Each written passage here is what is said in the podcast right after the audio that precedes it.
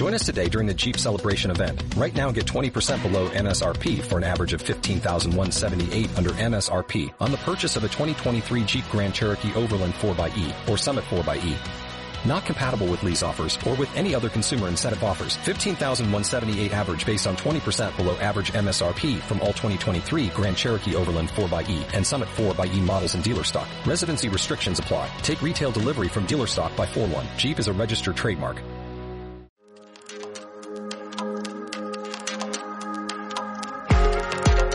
Hey, soy Néstor Salas, pastor del Centro Cristiano Esperanza de Valencia. Este es nuestro podcast y queremos agradecerte por acompañarnos. Espero que puedas ser inspirado, desafiado a crecer en tu fe y que puedas ver a Dios moverse en tu vida. Disfruta del mensaje.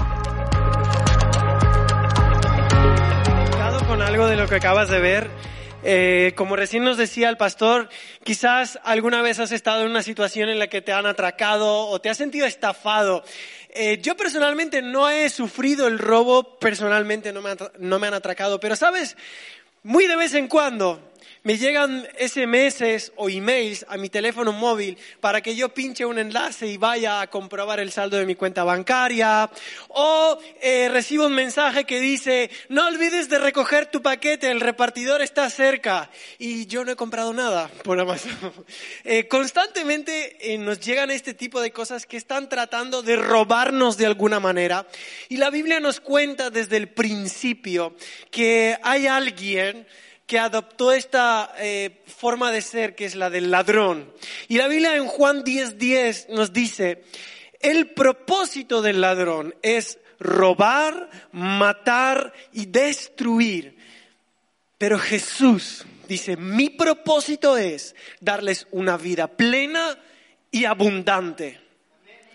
Jesús tiene un propósito para nuestras vidas y Él ha pensado que nuestras vidas sean llenas de abundancia, que tengan un sentido, que tengan un destino, que tengan un propósito. Y quiero decirte, ¿por qué nuestra identidad, por qué nuestra fe, por qué nuestro propósito son tan importantes? ¿O por qué son una amenaza para este tiempo? ¿Por qué son una amenaza para el orden natural de las cosas? ¿Sabes por qué? Una persona que entiende quién es. Una persona que tiene firmemente clara su fe, su propósito, aquello que persigue en la vida. No es una persona que fácilmente se va a dejar engañar. No es una persona que fácilmente se va a dejar robar o, se va a perder del propósito de su vida. Eso significa que no vas a comprar fácilmente cualquier mensaje que te quieran entregar.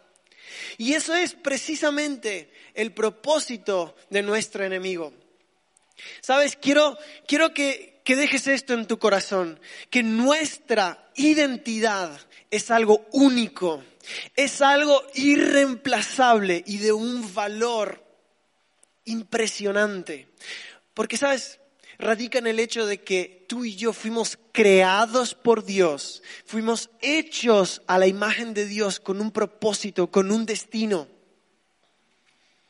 Como te decía recién, ah, el robo de identidad es uno de los, de los crímenes de mayor crecimiento en este tiempo. Pero hay algo peor eh, que alguien te robe un bien, que alguien te robe tu identidad digital. Y el tema está en esto. En yo saber quién soy en Dios. Y me encanta la historia de Daniel.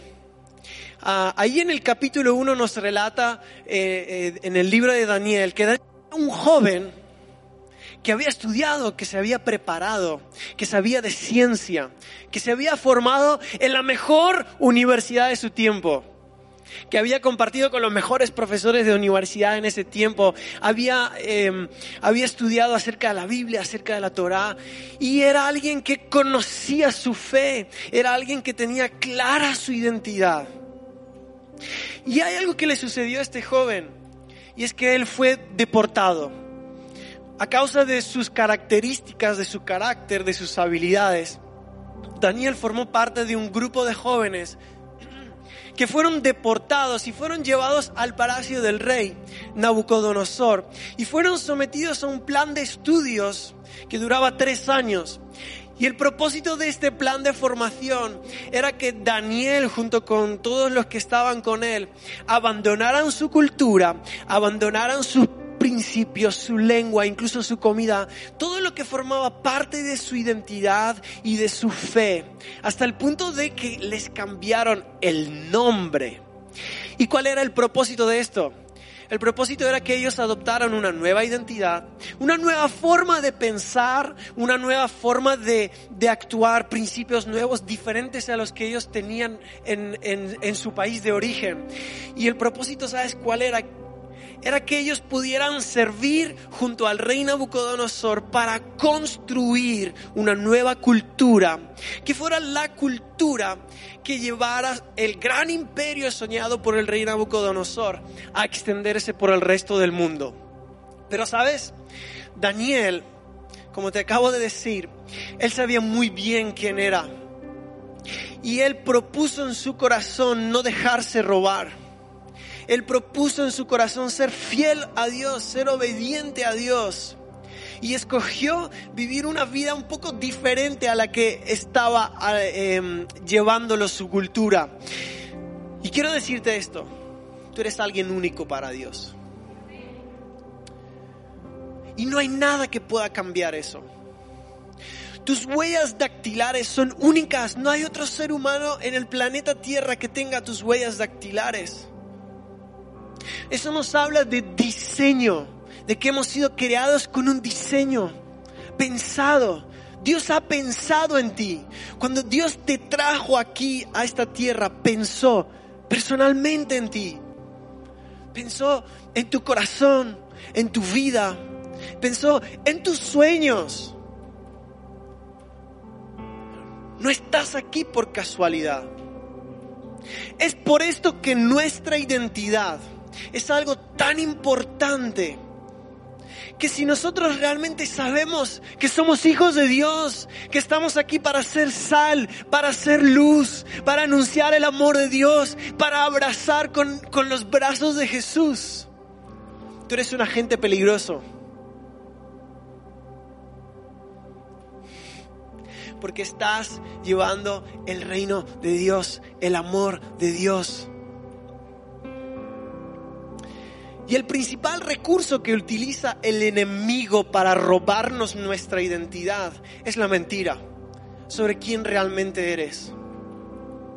Y hay veces que nos hemos creído mentiras sobre nuestra persona, sobre nuestra identidad. Y quiero hablarte de esto. Hay dos áreas específicamente que son muy atacadas en este tiempo. Una es la identidad personal y la otra la familia. Y déjame contarte un poco acerca de esto. ¿Cómo nuestra eh, identidad personal está siendo atacada? Bien, a través de ideologías, a través de filosofías o formas de pensar. Y yo puedo decir como cristiano, pero esto no va conmigo, esto no me afecta. Pero sabes, el apóstol Pablo sabía muy bien que la próxima guerra espiritual no iba a ser librada nada más en el segundo cielo, en el tercer cielo, en el cuarto cielo, en la estratosfera. ¿Sabes? El apóstol Pablo dijo que el mundo de las ideas, en nuestra mente se iba a desarrollar la mayor guerra espiritual en este tiempo. Él dijo que debemos aprender a discernir los pensamientos y las ideas que llegan a nuestra vida. Y debemos someterlos a Cristo.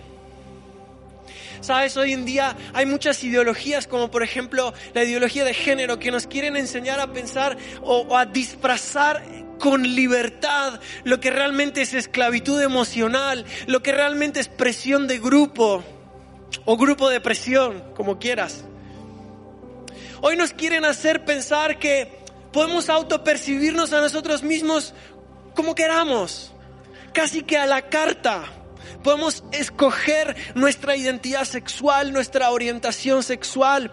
Incluso podemos someter nuestro cuerpo a procesos de transformación a través de hormonas, a través de operaciones. Pero sabes una cosa, no hay nada que podamos hacer con nuestro cuerpo que haga que tu ADN, que tu huella dactilar no diga quién realmente tú eres.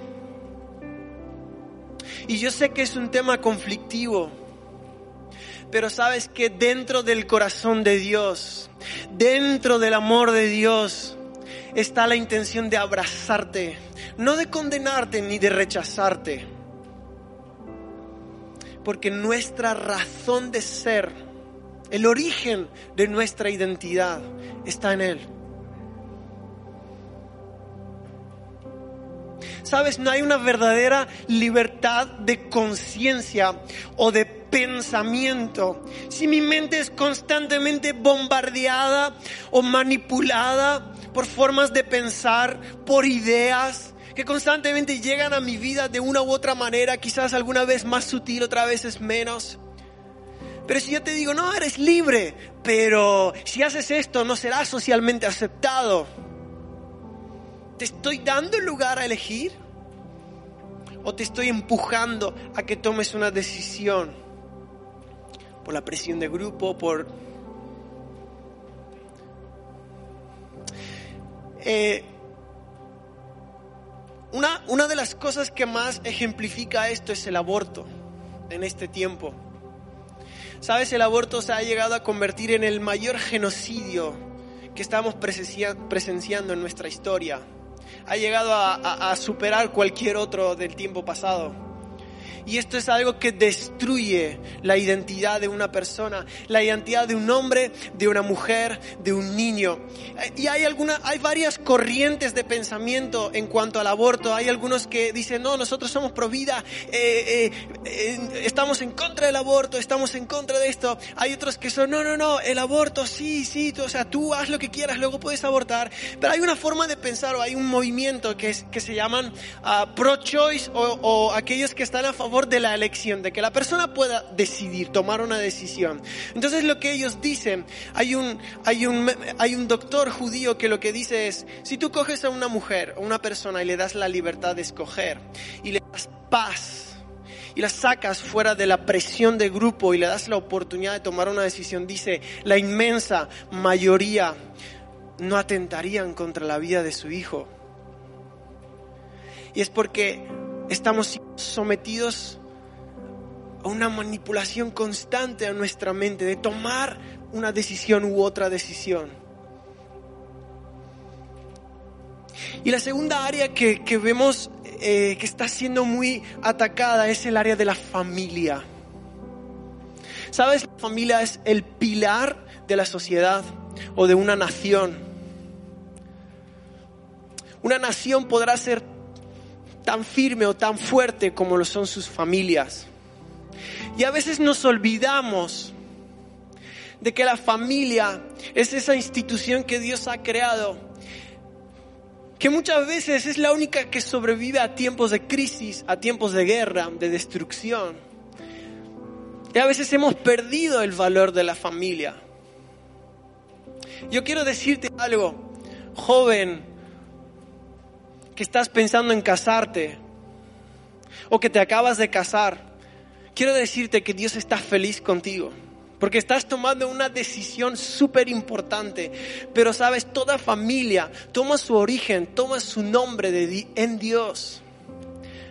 Y cuando tú decides fundar una familia, Dios se complace contigo. Pero déjame decirte esto, no será fácil, Habrá momentos difíciles, pero sabes, quiero decirte, pelea. Pelea por la familia, pelea por la unidad, pelea por la reconciliación. Y a lo mejor tú no eres un matrimonio joven, a lo mejor llevas unos años casado. Quiero decirte, pelea por la familia, porque es un valor, porque es un regalo de Dios, porque es algo que debemos cuidar en este tiempo, es algo que Dios nos ha regalado. Y muchas veces como hombres tenemos la capacidad de administrar las cosas que Dios nos ha dado y la manera en que lo gestionamos. Podemos darle gloria a Dios o podemos impedir que Dios esté allí. Por lo tanto, quiero decirte, pelea por la familia.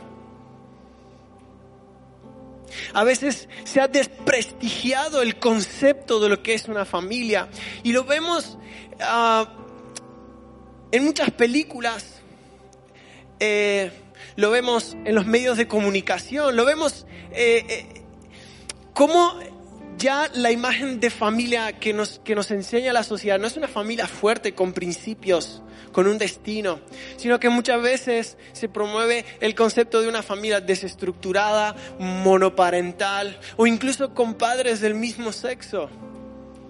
Porque esto es como nos roban y esto es lo que te quiero hablar un poquito. ¿Cómo sucede esto? ¿Cómo es que nos roban? Y es a través de los conceptos, a través de formas de pensar. Y esto ha llegado a, a llamarse de esta manera, deconstrucción social o ingeniería social. ¿Qué te transmiten estas palabras?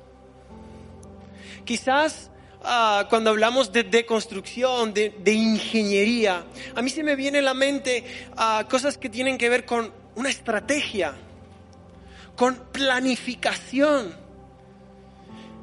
Y la palabra de construcción podría ser una manera eh, bonita de decir, vamos a coger un término, vamos a coger un concepto, vamos a cambiar la forma en la que lo hemos visto hasta ahora y lo vamos a vender de esta otra manera. Porque queremos enseñar una cultura diferente. Entonces yo puedo coger el concepto de familia y enseñar, no, la familia ya no es como era antes. Entonces comienzo a definirlo con otros términos, comienzo a definirlo de otra manera, comienzo a transmitir valores diferentes acerca de lo que es la familia. Y hay dos ejemplos eh, que, que, te van a mostrar muy claramente cómo funciona esto de la ingeniería o la deconstrucción social. Eh, y un ejemplo lo podemos hallar en cómo hace un año atrás la Organización Mundial de la Salud eh, hizo un cambio en la definición de la palabra pandemia para que la situación actual se adaptara a lo que ellos querían enseñarte o lo que ellos querían venderte. Y el segundo concepto es, si tú te vas a Google y pones definición, diccionario Real Academia Española de la palabra feminismo, vas a ver que hay dos conceptos diferentes. En el año 2001, y esto está, lo puedes encontrar, en el año 2001 la palabra eh, eh, feminismo tenía una definición, pero unos años más tarde, en el año 2004, el año 2006, mágicamente, la definición de la palabra feminismo fue cambiada. ¿Sabes por qué? No te quiero hablar de feminismo, no te quiero hablar de pandemia. Lo que quiero hacerte ver es que si yo cojo un concepto y lo cambio, si poco a poco lo voy enseñando a través de los medios de comunicación, a través de la educación, a través del discurso político, ese mensaje me va a ir entrando a mi mente, a mi corazón y poco a poco voy a ir comprando esas ideas y las voy a ir aceptando y las voy a ir añadiendo a, a, mi forma de pensar y lo voy a ver como algo normal. Y te pregunto, ¿será eso libertad de opinión? ¿Será eso libertad de elección? ¿Cómo funciona esto? Bueno, te lo estoy contando. A través de medios de comunicación, a través de publicidad, el cine, el arte, las redes sociales. A través de la manipulación del lenguaje, el discurso político, la educación. No te voy a dar un ejemplo de la educación. Y a través de la censura, Tú me dirás, la censura, qué palabra más vieja o más arcaica. Eh, ¿Cuántos conocen YouTube? ¿Sabes? Eh, para tú subir un vídeo a YouTube, eh, hay un algoritmo que, para hacerlo corto, es como un filtro. Y este filtro lo que hace es analizar todo lo que tú estás queriendo subir. Entonces, esto puede ser algo bueno porque puedo evitar que se, que se suban a la red cosas pues desagradables, no sé, un asesinato, eh, no sé, palabrotas o pornografía. Pero también yo puedo configurar ese algoritmo para que X tipo de palabras no aparezcan. O que si aparecen, pues, strike, te quitamos. Y a través de la educación, al igual que le sucedió a, a Daniel, si poco a poco te voy enseñando, no, esto ya no es así, esto es de esta otra manera.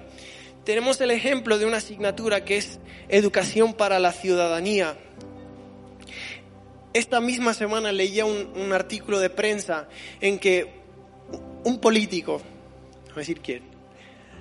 Un político dijo, no, ahora si salgo yo, voy a enseñarle a todos los profesores que tengan el mismo nivel de ideología de género, al igual que matemáticas, al igual que castellano, al igual que filosofía. Entonces hacemos de una materia como lo que es educación para la ciudadanía, que tú escuchas esto y piensas, ah, me van a enseñar civismo, me van a enseñar, no sé, eh, la constitución, que tengo derechos, que tengo obligaciones, que tengo deberes, y eso no está mal. Pero si cojo esa asignatura y la utilizo para enseñarte a pensar de forma diferente, y le llamo a esto pensamiento inclusivo, es decir, no, vamos a incluir en la definición de lo que es familia esto, esto, esto, esto, que antes no estaba.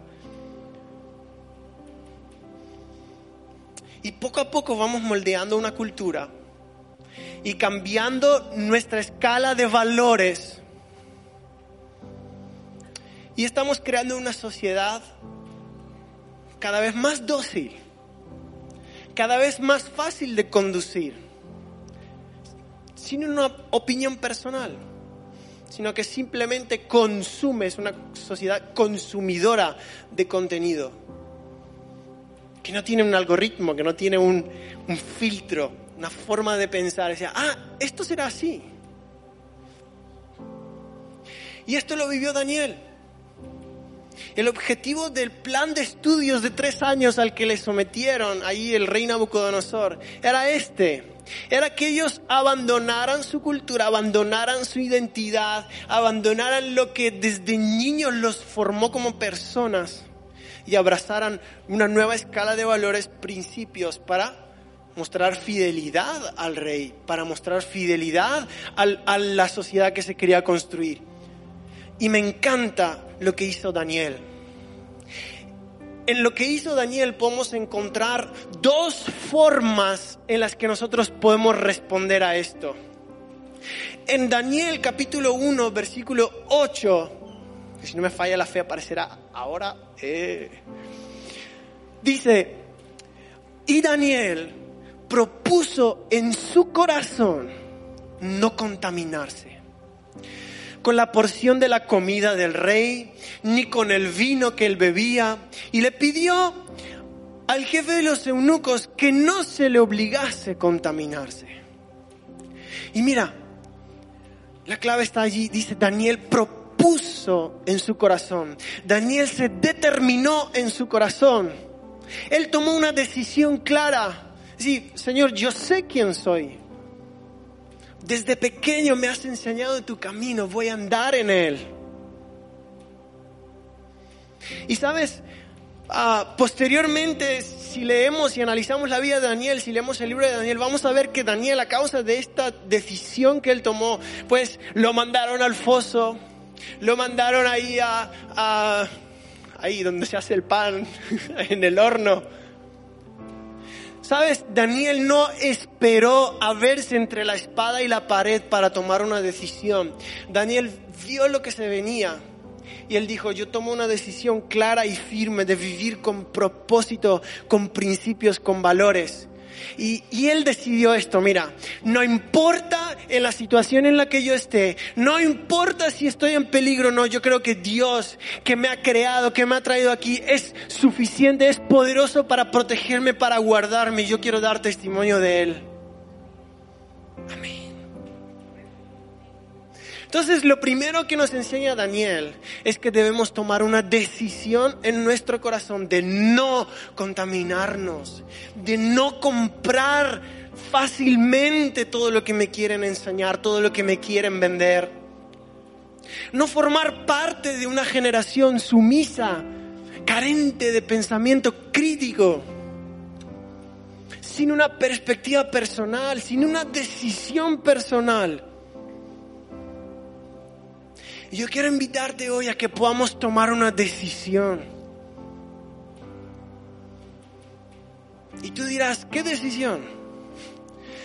Una decisión de decir, Señor, yo quiero creer en lo que tú me estás diciendo a mí. Yo quiero creer en la identidad que tú me das a mí, en el valor que tú me das a mí. Y lo segundo que podemos aprender de la vida de Daniel es que él fue valiente. Como te digo, su decisión lo llevó a estar en un foso con unos leones. Pero sabes, dentro de la chimenea había un cuarto hombre. Y sabes, no importa dónde tú estés, no importa el lugar en el que te ponga la sociedad, pero siempre habrá un cuarto hombre, siempre Jesús estará contigo allí.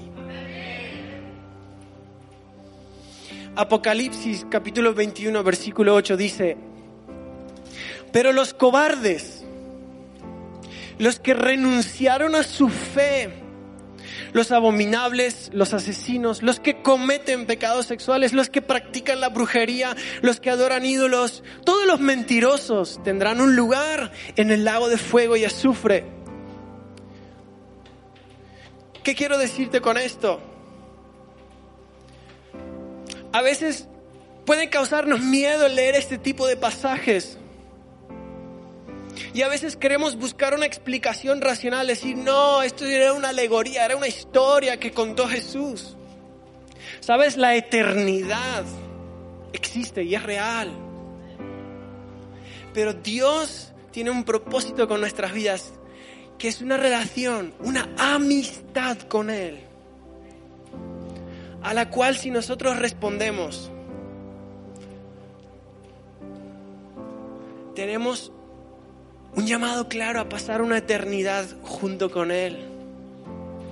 Pero mira, si hoy quieres tomar una decisión firme por Jesús, el desafío es para los valientes. Lo que me choca de este pasaje es que las primeras dos categorías de las que habla el apóstol Juan es los cobardes y los que renunciaron a su fe. Sabes, Daniel cuando estaban llevándolo allí al foso de los leones, podría haber dicho, no, no, no, rey, me voy a inclinar, no me metas ahí. O podría haber dicho, bueno, está bien, voy a cambiar algunos principios. Quizás no tendría que ser tan radical esto que estoy creyendo o que estoy decidiendo en mi vida. Pero Daniel se determinó y él vio la protección de Dios. Él vio que cuando eres valiente y ya no eres un pasivo, reflejas en tu vida a Dios, morde Él. Y en esta mañana el desafío, aparte de tomar una decisión, es ser valientes. Es no comprar cualquier mensaje, no tener una actitud pasiva, a pelear por nuestra familia, a pelear por nuestra fe. Y quizás a veces como padres nos tocará ser valientes porque tendremos que crear una cultura en casa en la que podamos hablar de todo. Y sabes, a mí hay algo que me encanta y yo quiero darle gracias a la vida de nuestros pastores, Ani y Néstor. Yo quiero darles gracias porque con ustedes se puede hablar de todo. Gracias porque ese ambiente me permite abrir mi corazón, ser vulnerable, decir,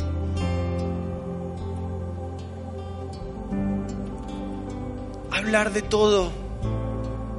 Sabes, a veces tenemos miedo a ser vulnerables, porque, ah, es que me van a juzgar, es que si abro mi corazón ya no me van a ver igual. Sabes, dentro de una familia en la fe, el propósito no es la apariencia, El propósito es mi corazón y mi identidad. Y yo quiero decirte que nadie, si tú lo tomas como una decisión, nadie puede quitarle valor a tu vida. Mira, me gustaría que puedas cerrar tus ojos en esta mañana, casi tarde. Sabes, en medio de un mundo tan hostil como en el que nos ha tocado vivir, hay muchas ideologías, muchas formas de pensar que se proponen deconstruir, el destruir conceptos, destruir una sociedad. Y constantemente van atacando, van bombardeando nuestra mente, nuestra identidad personal, nuestra familia. Y el llamado de Dios es a posicionarnos en el diseño de Él para tu vida. Con valentía, con firmeza, determinarte, no me voy a dejar robar. No me voy a dejar robar mi hogar, mi familia. No me voy a dejar robar mi propósito y mi fe. Yo quiero hacer dos llamados en esta mañana. Y el primero, yo no sé si es la primera vez que estás en este lugar o si es la primera vez que nos ves a través de YouTube. Sabes, la mejor decisión que podemos tomar en nuestro corazón es acercarnos a Jesús. Y en esta mañana, en esta mañana Jesús extiende una invitación a tu vida, a tu corazón, de decir, sabes, quiero darle valor a tu vida, quiero darle un propósito, un destino a tu vida. Quiero traer cambio, transformación, porque te amo, porque te he creado con un diseño. Y mira, responder a la invitación de Jesús es muy fácil, es muy sencillo. Solamente abriendo tu boca y abriendo tu corazón y diciendo a Jesús, quiero conocerte. Y si hay alguien en esta mañana que quiera decirle esto a Jesús, tanto si los que estamos aquí o como si nos ves a través de YouTube, dile estas palabras conmigo, Señor Jesús, en esta mañana te abro mi corazón quiero conocerte. Quiero tener una relación contigo. Y quiero pasar el resto de mi vida y la eternidad contigo. Sabes, cuando alguien toma por primera vez esta decisión o hace esta oración, Dios se alegra, hay fiesta en el cielo. Así que me gustaría que podamos ponernos todos de pie. Gracias por escucharnos y ser parte de esta comunidad. Suscríbete a nuestro canal y comparte este mensaje con todos aquellos que lo necesitan. Si quieres más información no dudes en buscarnos en nuestras redes sociales como CCE Valencia.